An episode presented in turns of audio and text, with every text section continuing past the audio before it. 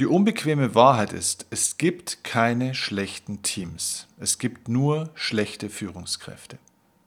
Und wie man zu einer guten Führungskraft wird, erfährst du in dieser Folge.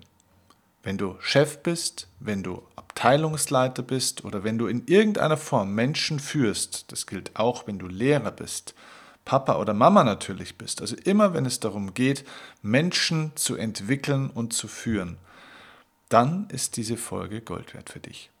Wir besprechen die zehn Gebote erfolgreicher Führung aus meiner Arbeit im Spitzensport und im Top-Management von diversen Wirtschaftskonzernen in 15 Ländern dieser Welt. Sei gespannt, lass uns starten. Los geht's.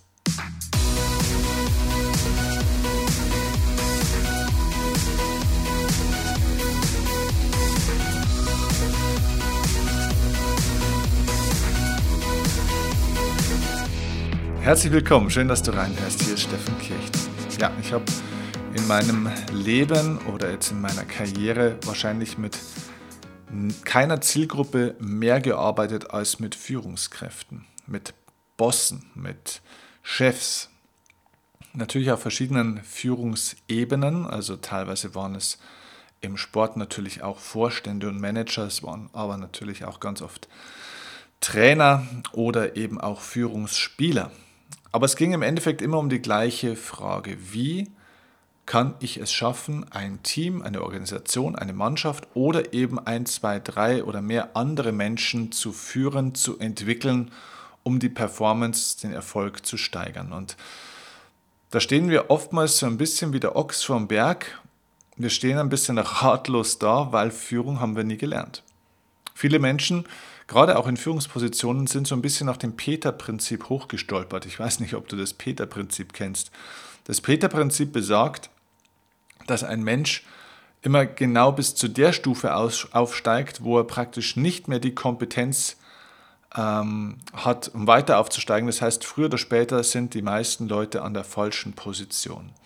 Das ist natürlich ein bisschen überspitzt und übertrieben, aber es gibt da schon einen interessanten Zusammenhang. Denn ja, wie werden Menschen denn Führungskräfte? Naja, ganz oft ist es eben so, dass sie in einem Bereich einfach sehr, sehr gut waren. Das heißt, sie waren zum Beispiel ein guter Sachbearbeiter, ein gut, eine gute Fachkraft oder im Sport einfach ein guter Spieler. Und weil man dann halt einfach gut ist oder sogar herausragend gut ist in dem, was man tut, wird man auf einmal, weil man sich ja praktisch in dieser Leistungsfähigkeit von den anderen abhebt, wird man danach abgehoben äh, von den anderen und hat auf einmal eine Führungsposition inne. Nur bloß weil ein Fußballspieler wahnsinnig gut Fußball spielen kann, heißt das nicht gut, dass er gut führen kann. Und schon gleich gar nicht, dass er ein guter Trainer sein kann und sein Wissen vermitteln kann. Und genauso ist es natürlich in jedem anderen Aspekt der Wirtschaft auch. Und bloß weil jemand gut verkaufen kann, ähm, heißt das nicht, dass er ein guter Verkaufsleiter ist. Heißt es das nicht, dass er Menschen führen kann, dass er Menschen zeigen kann, wie sie besser verkaufen können. Also um es kurz zu machen, Führung haben wir nie gelernt. Führung ist kein Studium. Führung lernen wir nicht in der Schule, lernen wir in keiner universitären oder sonstigen äh, akademischen Ausbildung so richtig. Führung ist etwas, was man einfach tun soll und was man sich so auf dem zweiten oder dritten Bildungsweg irgendwie so nebenbei ein bisschen aneignet. Naja, das ist ein Grundsatzproblem, das werden wir heute hier an der Stelle nicht lösen, aber ich habe für dich heute eine Art Schnellkurs mal vorbereitet. Denn ich habe dir du, so aus meinem Erfahrungsschatz der letzten 15 Jahre im Top-Management-Bereich von wirklich vielen, vielen Wirtschaftsunternehmen. Ich bin in 15 Ländern dieser Welt mittlerweile beruflich aktiv gewesen, in denen ich eben sehr, sehr viel auch mit Führungskräften gearbeitet habe. Ähm, aber natürlich eben auch eben im Spitzensport. Aus dieser Erfahrung dieser 15 Jahre habe ich jetzt mal so die zehn wichtigsten Grundsätze, ich nenne sie mal die zehn Gebote der erfolgreichen Führung zusammengefasst. Das ist also jetzt so ein Stück weit die Essenz aus diesen jahrelangen Erfahrungswerten und unzähligen von Gesprächen und Beobachtungen, die ich gemacht habe. Bei denen, wo es natürlich sehr gut funktioniert hat, ich habe viele hervorragende Führungskräfte kennengelernt, aber auch viele, die noch hervorragend werden wollen. okay, also lass uns einsteigen. Was ist das erste Gebot erfolgreicher Führung? Das erste Gebot ist eigentlich auch wirklich so eine Art Grundgesetz. Das erste Gebot ist erzeuge Sicherheit. Denn schlechte Chefs erzeugen Unsicherheit und Angst. Also Angst ist wirklich klassisch, wirklich emotionale, klassische Angst und fast schon Panik. Ähm, somit auch Ablehnung natürlich, aber eben auch Unsicherheit im Sinne von Unklarheit zum, äh, in vielen Fällen. Zweifel, Zweifel an einem Weg. Und ich habe an der Stelle übrigens, äh, möchte ich einen kleinen Verweis machen, ich habe ein eigenes YouTube-Video zu dem Thema die fünf Todsünden schlechter Chefs aufgenommen. Wenn du willst, dann schau gerne mal auf meinen YouTube-Kanal, denn dort findest du dieses Video und da habe ich zu dem Thema einiges noch mehr gesagt ähm, und habe das mal so auf den Punkt gebracht, was so die fünf schlimmsten Fehler, also eben die fünf Todsünden schlechter Chefs sind ähm, und warum Mitarbeiter eben nicht das Unternehmen verlassen, sondern in der Regel ihren Vorgesetzten. Also an der Stelle wirklich mal der Hinweis, du findest den Link zu dem Video auch in, den, äh, in der Videobeschreibung, äh, nicht in der Videobeschreibung, in den Show Notes unten, den Link zum Video. Also das ist eine sehr, sehr gute Ergänzung zu diesem Podcast. Und da bin ich auch auf diesen Punkt eingegangen. Und ich will hier noch mal ein bisschen was sagen zu diesem Thema Sicherheit. Wenn ich eine Sache von Jürgen Klopp damals gelernt habe, dann war es wirklich diese Kernaussage, dass es seine Aufgabe oder dass er es als seine Aufgabe sieht als Führungskraft, die er ist als Head Coach, den Menschen mehr Energie zu geben, als sie davor hatten. Dass er also, er hat gesagt, nachdem ein Mensch mit mir in Kontakt war, vor allem ein Spieler, sollte dieser Spieler danach mehr Energie haben als davor. Und das erzeugt eine gewisse Sicherheit. Das erzeugt nicht immer Harmonie. Das erzeugt nicht immer ähm, eine, ein Klima des positiven Denkens. Da gibt es auch mal Streit, da gibt es auch mal Stress. Aber es gibt trotzdem eine Sicherheit im Sinne von einer Klarheit. Erstens, das ist das, was ich von dir erwarte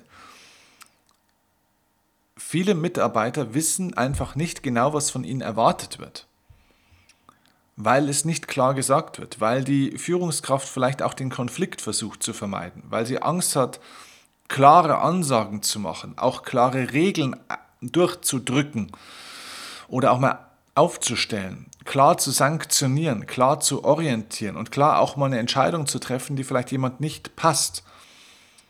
Und diese fehlende Klarheit führt eben, also klar, fehlende Klarheit in der Ansage führt auch zu einer fehlenden Klarheit und somit auch zu einer gewissen Unsicherheit bei den Mitarbeitern. Ein Mitarbeiter, ein Teammitglied muss nicht immer deiner Meinung sein als Führungskraft. Also wenn du Führungskraft bist oder werden möchtest, dann ist das kein Job, um deinen persönlichen Freundeskreis zu erweitern. Das muss ich dir ganz ehrlich sagen. Führungskraft zu sein bedeutet auch mal klare Entscheidungen zu treffen und deswegen musst du nicht der Feind deiner Mitarbeiter sein, aber du musst auch nicht ihr Freund sein. Es geht darum, Sicherheit zu erzeugen. Erstens mal Sicherheit für den Weg, Klarheit, Orientierung und natürlich auch am besten Ermutigung. Mitarbeiter, die Angst haben, bewegen sich nicht, denn Angst schüttet bestimmte Botenstoffe im Körper aus, die Muskeln träge machen, die das Denken träge machen, die Teile des Gehirns sogar abschalten oder schwerer zugänglich machen. Das Gehirn denkt nicht mehr holistisch und dadurch können Depressionen entstehen, dadurch entsteht eine schlechte, sorry, ein schlechtes Klima, eine schlechte Kultur und somit schlechte Ergebnisse. Also gute Chefs erzeugen absolute Sicherheit und Klarheit in ihrer Sprache, aber auch durch das, was sie tun und wie sie es tun. Damit komme ich zum zweiten Gebot der erfolgreichen Führung. Das habe ich schon ein bisschen vorweggenommen jetzt gerade. Und das zweite Gebot nenne ich, führe ganzhirnig. Was heißt das ganzhirnig? Ja, also wir wissen ja, wir haben eine linke und eine rechte Gehirnhälfte. Und wir wissen auch, dass auf der linken Gehirnhälfte bestimmte Prozesse stattfinden, die überwiegend auch im rationalen Bereich sind. Das heißt, Menschen die also sehr kognitiv, sehr rational, analytisch zum Beispiel arbeiten müssen, die Ziele setzen müssen, die darüber nachdenken müssen, die also wirklich einfach rational sehr stark unterwegs sind, die haben eine vermehrte Gehirnaktivität auf der linken Gehirnhälfte. Nicht nur auf der linken Gehirnhälfte, auch in der rechten Hemisphäre sind ähm, Gehirnbereiche, Gehirnzentren auch aktiv, wenn man, was weiß ich, zum Beispiel Texte liest oder Analysen schreibt oder was auch immer, was man so tut halt. ähm, aber überwiegend ist dann der linke Gehirnbereich aktiv. So, und wenn man sehr, sehr emotional unterwegs ist, äh, zum Beispiel, wenn man Musik macht, wenn man ähm, Visionen äh, spinnt, zum Beispiel, ja, wenn man ein Brainstorming macht, da sind dann äh, sehr viele bei Kreativitätstechniken und so weiter, bei emotionalen Erfahrungen, Erlebnissen und so weiter, ist dann die rechte Gehirnhälfte noch mehr aktiv. So, und was wir einfach sehen ist, auch ich bin in einem Institut auch, ähm, wo wir uns sehr viel auch mit Gehirnforschung beschäftigen und auch mit in der Gehirnforschung mit aktiv sind. Ähm, ich bin dort Gesellschafter auch in diesem äh, Unternehmen und äh, was wir einfach sehen durch die ganzen äh, Neuroscans, die wir von Hunderten äh, von Menschen immer wieder uns anschauen unter bestimmten Zuständen, dass Menschen tatsächlich teilweise einseitig, also halbhirnig sozusagen, wenn man so will, unterwegs sind. Also das ist jetzt ein bisschen vereinfacht gesagt, aber es ist tatsächlich so, dass dann das Gehirn nicht ganzheitlich funktioniert. Das wäre so ein bisschen wie wenn du, hm, was weiß ich, wenn du acht Zylinder hast in deinem Auto, wenn du bloß mit vieren fährst und die anderen vier funktionieren irgendwie nicht. dann hast du auch bloß die halbe Leistung, wenn überhaupt. Und das ist etwas, was Führungskräfte verstehen müssen, dass es eben nicht nur darum geht, bei der Jahreshauptversammlung dann die Zahlen, die Daten und die Fakten vorzulesen und in 37 äh, PowerPoint-Folien dann die Bilanzzahlen und wirtschaftlichen Kennziffern des letzten Jahres zu erklären. In Schriftgröße 7,5 auf einer vollkommen überfüllten und grässlich designten PowerPoint-Drecksfolie, wo die Leute spätestens nach dreieinhalb Minuten einschlafen weil es eine aktive Zuhörersterbehilfe ist, was dort passiert. Ja, also wenn du die Leute natürlich emotional so abtötest, und ich weiß, wovon ich spreche, denn ich mache jetzt den Beruf des Vortragsredners seit fast zwölf Jahren und ich rede meistens nach solchen Auftaktsvorträgen äh, dann als Vortragsredner in Unternehmen. Und das ca. 70 bis 90 Mal im Jahr. Und ähm, ja, ich bin dann derjenige, der die Leute wieder emotional reanimieren muss. So, also es ist kein Wunder, dass Menschen nicht so viel Leidenschaft zeigen, wie sie zeigen könnten, dass sie nicht so emotional und on fire sind, wie sie vielleicht sein sollten, wie es gewünscht wäre. Und dass sie auch nicht so aktiv und so, ja, wie soll man sagen, so dynamisch, so veränderungsbereit sind, wie man sie gerne hätte, wenn man eben nur ganz, wenn man eben nur halbhirnig führt. Ganzhirnig zu führen heißt, dass man natürlich die Zahlen, die Daten und die Fakten einerseits und auch also praktisch die Ziele, ne, die Analysen, die, die Zielplanung und so weiter einerseits, aber eben auch die Emotionalität, das Spürbare, das Erlebbare, das Fühlbare, das, das Kreative, das Musische, dass man das auch mit dazu bringt. Ja. Ähm, also ganz hirnig zu führen heißt die rationale, kognitive Seite, aber auch die emotionale Seite bei Menschen anzusprechen und sie nicht über Management bei Objectives, über Ziele und Zahlen zu führen. Ein, ein Mensch ist, keine Kennziff ist kein Kennziffernproduzent, es ist ein Mensch. Und das äh, haben viele Führungskräfte noch nicht ganz verstanden. Also führe ganz hirnig, sprich das ganze Hirn der Menschen an. Wenn du sagst, ich weiß aber nicht, wie ich das ganze Gehirn anspreche, dann solltest du dich damit beschäftigen. Denn wenn ein Mensch nicht weiß, wie ein menschliches Gehirn funktioniert, dann solltest du auch auf gar keinen Fall Menschen führen. Denn wenn du nicht weißt, wie ein Mensch funktioniert, dann solltest du an ihm auch nicht rumschrauben. Ja, wenn ich nicht weiß, wie ein Auto funktioniert, sollte ich auch nicht fahren. Und das ist bei der Führung genauso. So, ihr merkt schon, ich kann mich da in Rage reden, weil ich da einfach zu viel äh, schreckliche Dinge erlebt habe. So, dann kommen wir zum dritten Gebot erfolgreicher Führung. Und das heißt äh, ganz einfach, ändere die Perspektive. Es gibt äh, in der Motivationspsychologie einen Begriff, den nennt man das sogenannte Self-Hugging. Das ist also die Selbstumarmung. Das bedeutet, dass Menschen, jeder Mensch hat ja so seine Werte und Motive. Das heißt, wir haben eine bestimmte Weltsicht und Weltanschauung. Und wir glauben natürlich, dass die Art und Weise, wie wir selber die Welt sehen, auch die richtige ist. Das heißt, wir glauben, so wie wir die Dinge sehen, sind sie ja richtig. Sind sie aus unserer Welt ja auch. Nur andere Menschen haben eine andere Perspektive, haben andere Werte, haben andere Motive und haben somit eine andere Sichtweise. Und ändere die Perspektive heißt, dass du dich an das Motto der alten Indianer hältst, ähm, die damals gesagt haben, verurteile nie einen Menschen, solange du nicht mindestens einen Tag in seinen Mokassins gelaufen bist. Das heißt, versuch dich mal von deiner eigenen Weltanschauung zu lösen und mal in die Augen oder in die Schuhe dich des anderen zu stellen. und mal seine Perspektive drauf zu sehen. Das heißt, nicht immer von dir auszugehen, was du richtig finden würdest, was für dich logisch wäre, was für dich die richtige Lösung ist. Sehe ich sehr oft, erlebe ich sehr oft mit, dass man schwache Führungskräfte daran erkennt, dass sie meistens von sich auf andere schließen. Das ist ein, eine absolute No-Go-Eigenschaft von Führungskräften, die absolute Führungsschwäche äh, beweisen. Also eine gute Führungskraft ist in der Lage, Perspektiven zu wechseln und sich von der eigenen sehr beschränkten Wahrnehmung zu lösen. Damit kommen wir zum vierten Gebot erfolgreicher Führung und das heißt, schaffe Vertrauen. Das hängt übrigens sehr, sehr stark mit den anderen Punkten, die ich gerade genannt habe, zusammen, gerade übrigens auch mit dem dritten, denn wenn ich nicht in der Lage bin, mich in andere Menschen hinein zu versetzen und nicht die ganze Zeit, also wenn ich die ganze Zeit von mir auf andere schließe, dann zerstöre ich Vertrauen, dann schaffe ich Distanz. Und im vierten Gebot heißt jetzt eben, schaffe Vertrauen. Das heißt, sei respektvoll. Sei respektvoll und, und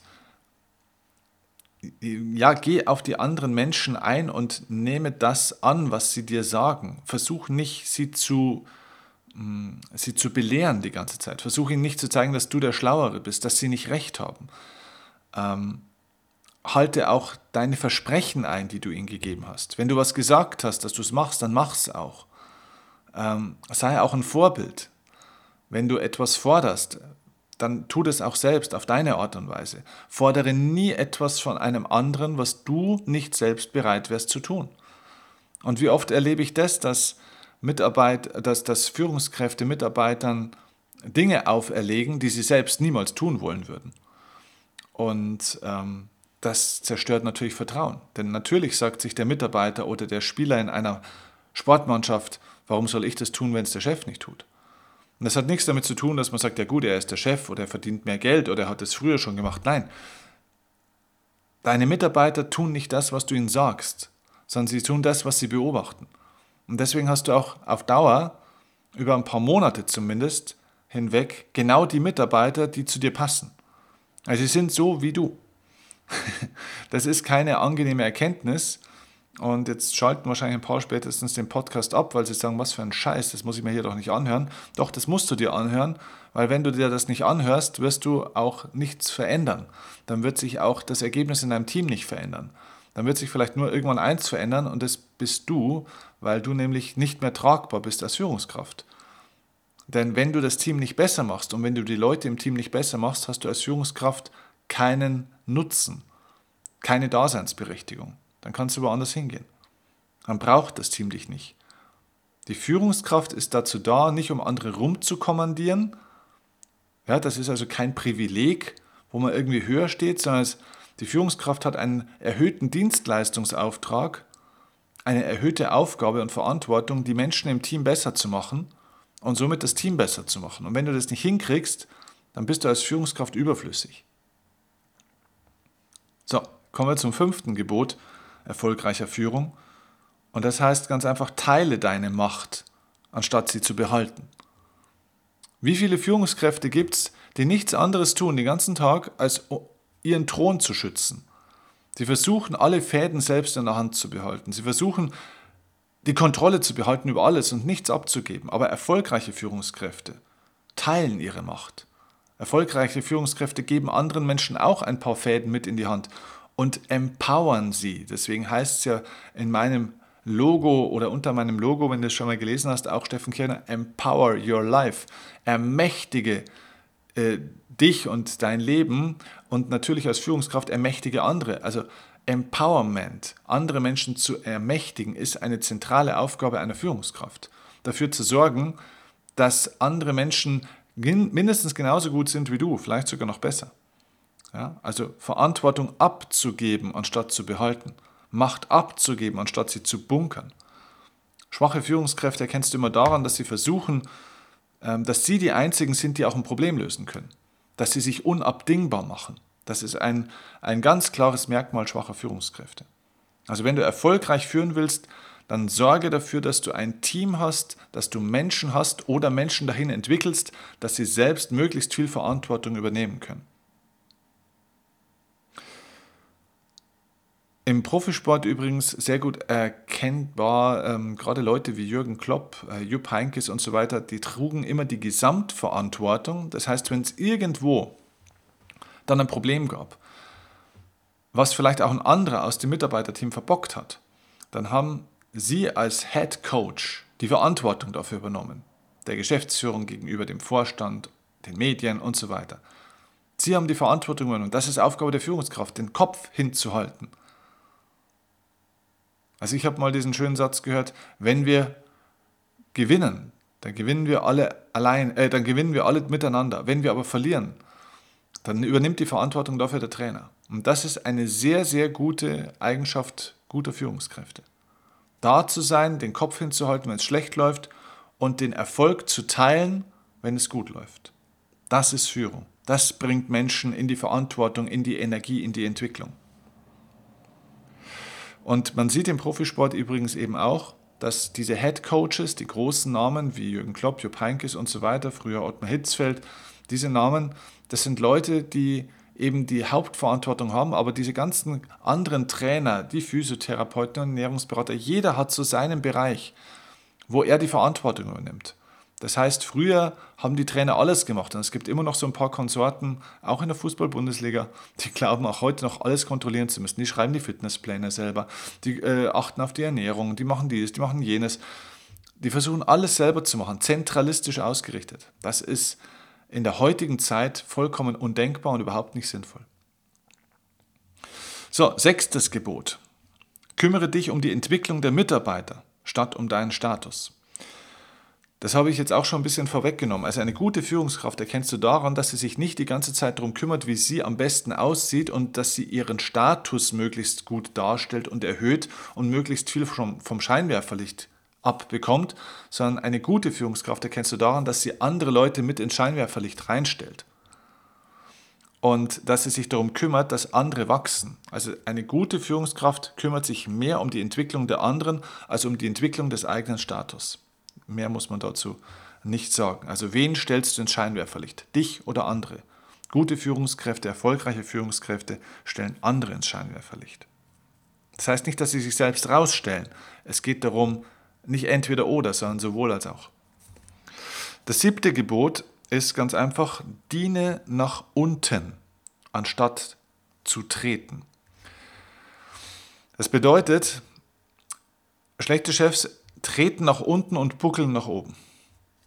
Das heißt, wenn du so einen Abteilungsleiter hast, der irgendwie noch nicht ganz erkannt hat, was sein Auftrag ist, dann merkst du, dass der nach oben buckelt, ne, also auf die nächsthöhere Ebene, die über ihm ist, da buckelt er hin, da versucht er zu kriechen und äh, ja, Chef, okay, Chef, alles gut, Chef, mache ich, Chef und so weiter. Da tritt er oftmals sehr devot auf, das kann bei Frauen übrigens auch so sein. Ähm, und nach unten wird getreten. Ja? Also nach oben devot und nach unten diktatorisch. Nach unten wird getreten und gute Führungskräfte erkennst du daran, dass sie nach unten dienen und nach oben verteidigen. Sie verteidigen ihr Team nach oben oder nach außen zum Beispiel gegen die Medien, gegen Angriffe von außen oder gegen die Attacke vielleicht von einer nächsthöheren Führungsebene. Sie sind der Papa der Kompanie oder die Mama der Kompanie. Und nach unten dienen sie. Sie machen ihr Team stärker, anstatt es zu treten. Sie sind kein Sklaventreiber, sondern ein Entwickler. Werde vom, vom Antreiber zum Entwickler. Entwickel die Menschen.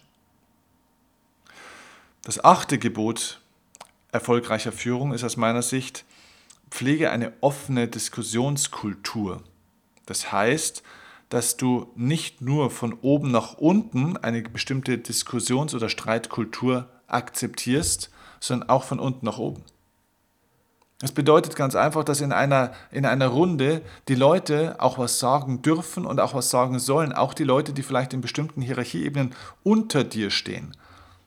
Denn ich sehe das oft in Unternehmen, dass wenn dann mal gestritten wird, dann hat der Papa das Wort ja, oder die Mama und die anderen haben jetzt die Klappe zu halten. Ja, wenn der Vater spricht, das Familienoberhaupt, dann haben die anderen die Schnabel zu halten. Und dann wird da gesprochen und dann gibt es keine Widerrede mehr.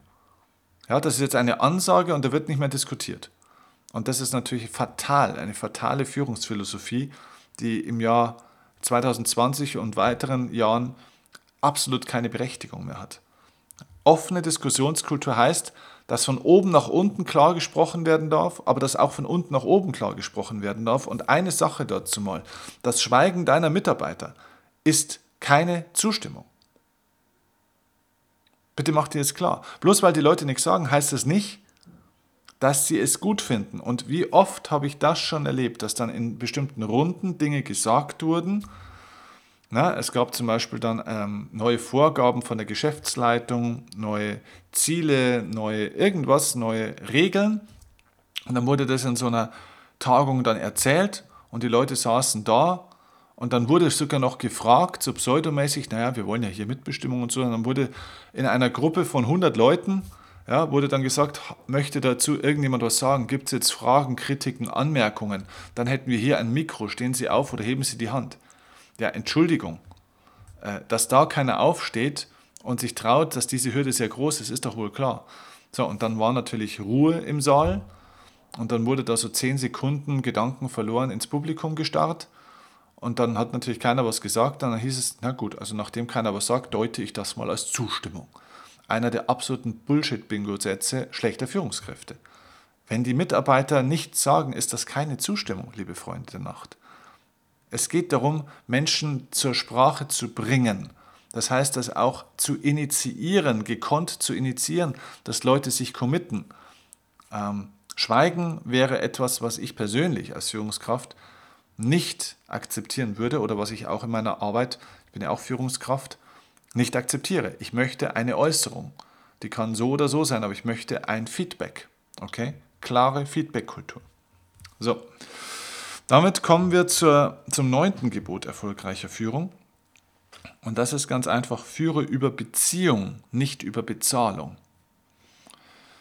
Wir leben noch teilweise, habe ich schon den Eindruck, in so einer Zeit, wo wir glauben, ein Arbeitsverhältnis ist so ein Deal.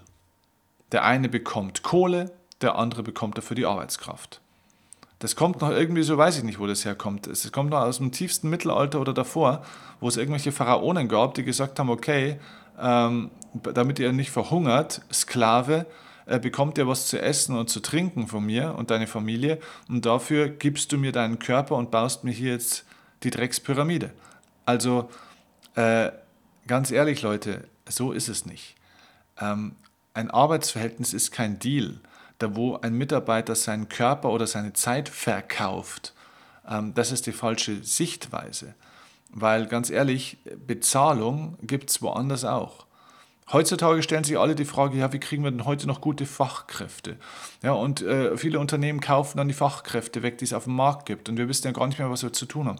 Wenn du ein gutes Erlebnis erzeugst, wenn du eine tolle Kultur schaffst, wo Menschen sich gehört fühlen, wo sie sich gesehen fühlen, wo sie Lust haben, dabei zu sein, wo sie auch dabei sein können, wo sie sich mit einbringen können, wo sie mitgestalten können, wo sie Verantwortung übernehmen können, wo sie sich persönlich und fachlich weiterentwickeln können, dann ist das eine, eine geme ein gemeinsames Lebensprojekt, das wir hier haben.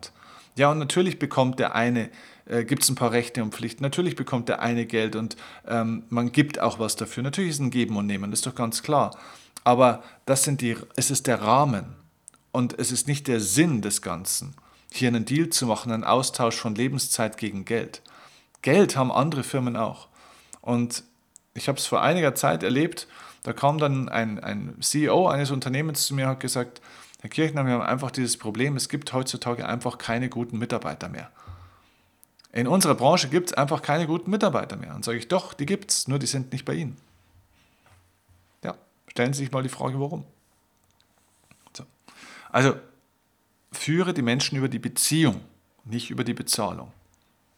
Sorg für eine enge Bindung. Ja. Das Geld ist nicht der Grund, warum ein Mitarbeiter heutzutage und auch in der Zukunft sich für ein Unternehmen entscheiden wird. In den wenigsten Fällen wird das so sein. So, und damit kommen wir zum letzten äh, Gebot der erfolgreichen Führung, das zehnte Gebot, das ich dir heute mal mitgebracht habe. Und das ist in einem Satz, sorge dafür, dass jeder Mensch nach dem Kontakt mehr Energie hat als davor. Das ist das, was ich dir vorhin schon gesagt habe, das habe ich von Jürgen Klopp gelernt. Sorge dafür, dass die Menschen danach, nach dem Kontakt mit dir, mehr Energie haben als davor. Gib als Führungskraft jeden Tag mindestens einem, gerne auch mehr Mitarbeitern mehr Energie, als er davor hatte. Wenn du es schaffst, dass jeden Tag möglichst viele der Mitarbeiter, die mit dir in Kontakt waren, danach mehr Energie haben als davor, mehr Zuversicht, mehr Hoffnung, mehr Spaß, mehr Freude, mehr Verbundenheitsgefühl, mehr Motivation, was auch immer, dann machst du einen guten Job. Dann wirst du attraktiv, dann erzeugst du eine gewisse Anziehungskraft. Dann werden Leute auch immer deine Nähe suchen. Und dann ähm, wirst du auch immer gute Mitarbeiter haben. Mitarbeiter, die auch gerne bei dir sind und gerne bei dir bleiben. Was denkst du über die Führung? Es gäbe noch einige weitere Führungsgebote, ehrlich gesagt, aber ich wollte das hier jetzt mal, wir sind eh schon bei einer halben Stunde, wo ich dir jetzt was erzähle. Ähm, ich wollte es mal auf diese zehn Punkte zusammenfassen. Wenn du Führungskraft bist oder wenn du andere Führungskräfte kennst, wenn du jemanden kennst, der im Bereich der Führung aktiv ist ähm, oder in diesen Bereich sich hineinentwickeln will, dann würde ich dich jetzt wirklich von Herzen darum bitten, dieser Person oder diesen Personen diesen Podcast weiterzuleiten. Vielleicht bist du sogar in einem Unternehmen und ihr seid eine Führungskräftegruppe, dann hört euch doch bei einem nächsten kleinen Meeting mal diesen Podcast an, zusammen und diskutiert mal drüber. Welcher Punkt ist bei euch wie gut erfüllt? Welchem Punkt wollt ihr vielleicht mehr Aufmerksamkeit geben? Ähm, vielleicht haltet es mal in einer WhatsApp-Gruppe und so und besprecht mal untereinander, was ihr tun könnt, um den einen oder anderen Punkt besser zu leben. Oder vielleicht bist du auch Mitarbeiter eines Unternehmens und möchtest ähm, mal drüber nachdenken, ob du deiner Führungskraft mal ganz vorsichtig den einen oder anderen Punkt nahe bringen willst. Auch das darfst du. Ich würde natürlich nicht diesen Podcast einfach deiner Führungskraft weiterschicken, wenn du kein gutes Verhältnis hast. Das könnte als Angriff gewertet werden, als Herabsetzung. Also macht dir da keinen Ärger und Stress. Ja? Aber ich möchte euch einfach ein Bewusstsein damit geben, äh, worauf es ankommt und was eine Führungskraft der Zukunft einfach auch auszeichnet. Okay? Also ich freue mich wirklich sehr, wenn du diesen, diesen Podcast und diese Botschaften, diese zehn Gebote wirklich in die Welt hinausbringst. Denn ich glaube, wir brauchen viel mehr gute Führungskräfte. Wir haben in Wahrheit ein Führungsproblem auf allen Ebenen. Im, in der Politik, in der Wirtschaft äh, und auch zu Hause, äh, überall. Wir haben ein Führungsthema. Wir müssen lernen zu führen. Wir müssen lernen, unser Leben zu führen, Gespräche zu führen, unsere Kinder wieder zu führen, äh, Mitarbeiter zu führen. Ja, und somit ähm, wirklich ein gutes Leben zu führen. Ich wünsche dir dabei viel Erfolg. Ich danke dir für die Teilung des Podcasts und freue mich auf die nächste Folge. Und wenn dir der Podcast übrigens gefallen hat, freue ich mich auch, wenn du mir bei iTunes dafür eine 5-Sterne-Bewertung geben möchtest. Und äh, gerne auch eine kleine Rezension, einen kleinen Kommentar. Ich lese das sehr, sehr gerne. Danke dir für, diese kleine, für das kleine Zeichen deiner Wertschätzung und bis zum nächsten Mal. Mach's gut. Ciao, dein Steffen Kirchner.